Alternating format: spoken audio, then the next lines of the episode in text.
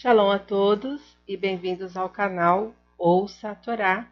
Estamos começando esta semana uma nova paraxá e a paraxá da semana é a paraxá Vaietse, que quer dizer e saiu.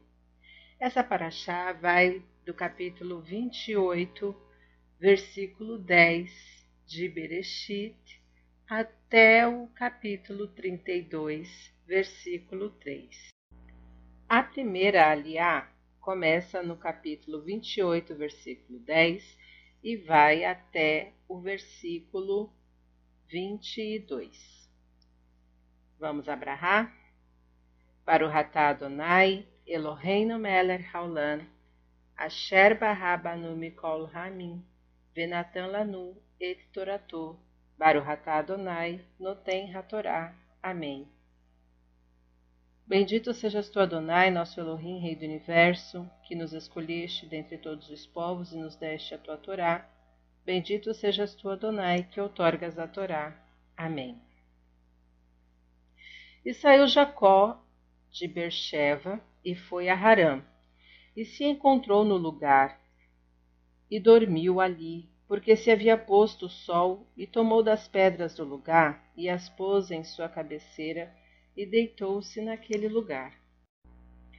E sonhou, e eis que uma escada estava apoiada na terra, e seu topo chegava aos céus, e eis que anjos de Deus subiam e desciam por ela. E eis que o Eterno estava sobre ela e dizia: Eu sou o Eterno, Deus de Abraão, teu pai, e Deus de Isaque. A terra em que tu jazes sobre ela, a ti a darei e à tua semente. E será a tua semente como o pó da terra, e te fortalecerás ao oeste, ao leste, ao norte e ao sul. E por ti serão benditas todas as famílias da terra. E por tua posteridade.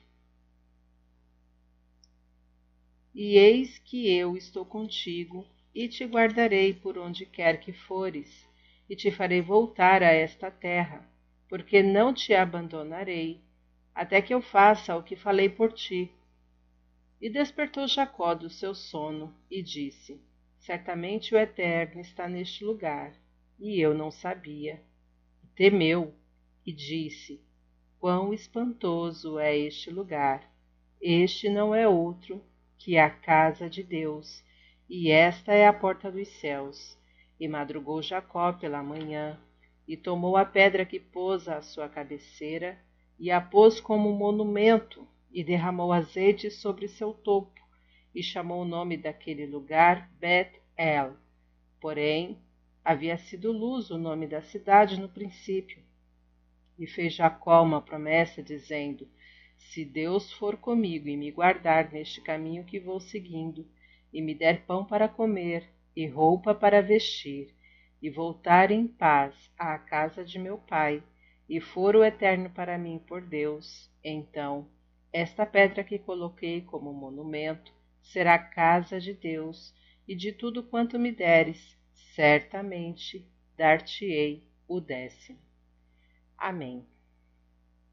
Para o Ratá Adonai, Eloheinu Meler Haolam, Asher Natan Lanu Torah Temet, Virraeu lanatá betorreino. Baruch atá Adonai noten hatorá. Amém. Bendito sejas tu, Adonai, nosso Elohim, Rei do Universo, que nos deste a Torá da verdade, e com ela a vida eterna plantaste em nós. Bendito sejas tu, Adonai, que outorgas a Torá. Amém. Vamos aos comentários com relação a essa aliá. E saiu. O Midrash Yakut 117 objeta que as palavras e Jacó saiu de Bercheva parecem supérfluas, já que Jacó se encontrava até então em Bercheva. Bastava dizer, Jacó foi a Harã, e explica, quando de Sadik, homem justo, sai da cidade, com ele saem o brilho, a glória e o ornamento desta. Por isso foi necessário dizer, e saiu Jacó de Bercheva. Jacó viu-se obrigado a abandonar seu país e se exilar. Todas as suas penas foram causadas pelo aborrecimento com o irmão dele. Isso também acontece hoje entre os homens civilizados que perseguem seus irmãos em humanidade e seus semelhantes diante de Deus. Em lugar de conviver em harmonia e compreensão com todos os membros da sociedade humana, gozando dos mesmos direitos em justiça e igualdade sobre o versículo 11 e a pôs à sua cabeceira. Conta o Midrash que houve uma verdadeira disputa entre as pedras, já que cada uma queria que a cabeça de Jacó repousasse sobre ela. Esta é uma verdadeira lição para aqueles indivíduos e povos que, afogando todo o sentimento humano, fecham suas portas diante do sofrimento dos seus semelhantes quando fogem das perseguições. Esses deveriam tomar o exemplo das pedras do deserto pelo qual passou Jacó, as quais foram mais hospitaleiras, mais sensíveis e mais humanas do que muitos homens. E sonhou. O sábio Malbim é de opinião que, através deste sonho, Deus quis revelar a Jacó o nível moral ético que todo homem é capaz de alcançar se aspirar ao aperfeiçoamento. Cada ser humano, diz ele, encontra-se na situação de uma escada posta na terra, isto é, o corpo, a parte física do homem, está na terra e depende das coisas terrestres e materiais, mas com a sua alma e seu espírito, partículas essas que Deus lhe concedeu, ele é capaz de alcançar as coisas mais elevadas, mais sublimes. Isto depende de suas ações, do seu aperfeiçoamento espiritual, dos sonhos, aspirações que ele sonha. Para muitos entre nós, esta interpretação será profunda demais, metafísica demais. demais. Mas o Midrash, essa grandiosa obra popular cujos compiladores se ocuparam mais com o sentimento e a emoção de nosso povo, ao contrário da Halahá, que apela principalmente ao raciocínio, à lógica, define o sonho de Jacó da seguinte maneira: através deste sonho extraordinário, Deus pretendeu desvendar a Jacó não tanto o seu destino individual, mas sim principalmente o destino e o futuro dos seus descendentes.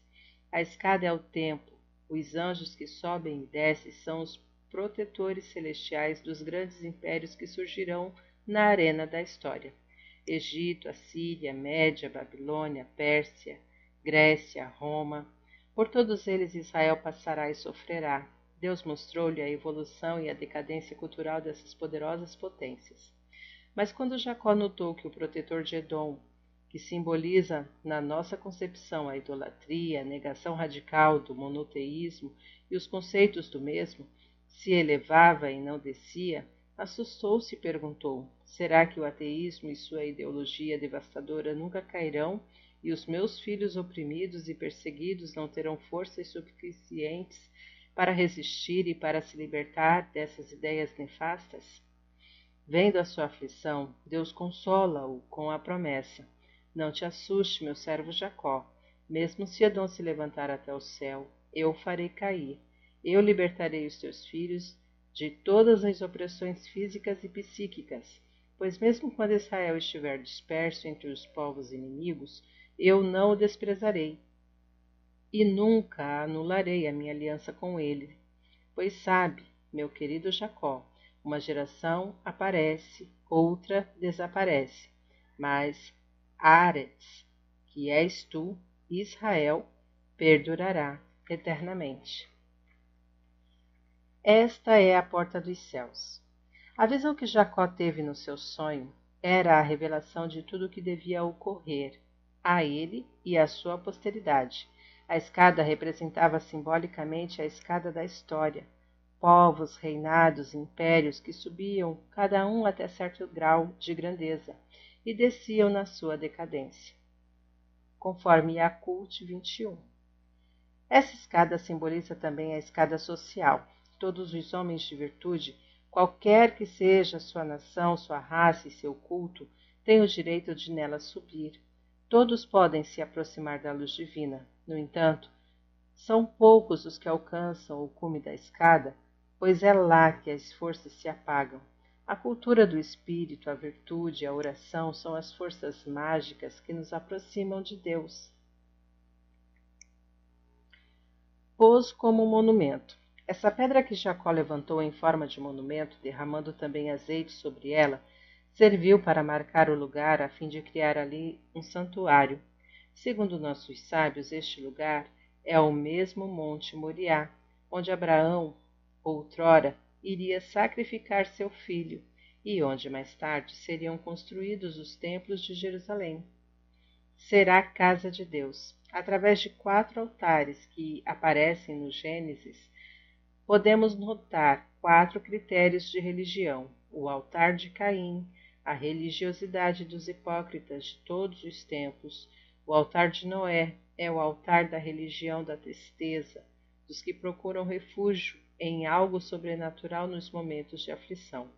Já o altar de Abraão é o altar daqueles que se prontificam a sacrificar a Deus aquilo que lhes é mais caro.